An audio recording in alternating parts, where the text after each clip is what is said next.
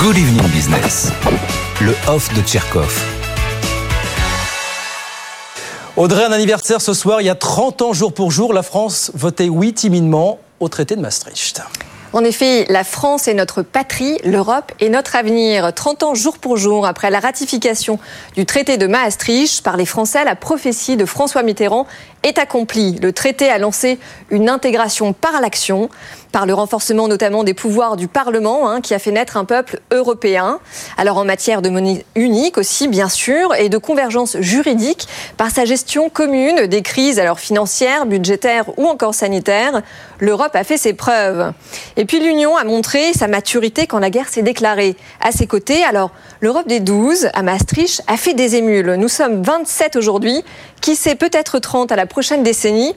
Et c'est donc le 20 septembre 1992 que 51% des Français répondaient oui un référendum qui a changé le cours de notre histoire. On se souvient qu'il y avait eu un débat acharné entre les pour et les contre il y a de ça 30 ans, Audrey, pendant la campagne euh, qui avait précédé ce vote, hein, pour le coup. Hein.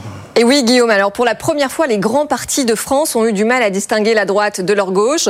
Chirac rallié à, à Mitterrand militait pour le oui, quand Chevènement rejoignait Seguin et Pasqua pour défendre la liberté de dire non. Les premiers ne voulaient pas lâcher le sceptre de la souveraineté, alors que les autres préféraient miser sur le pouvoir de la solidarité.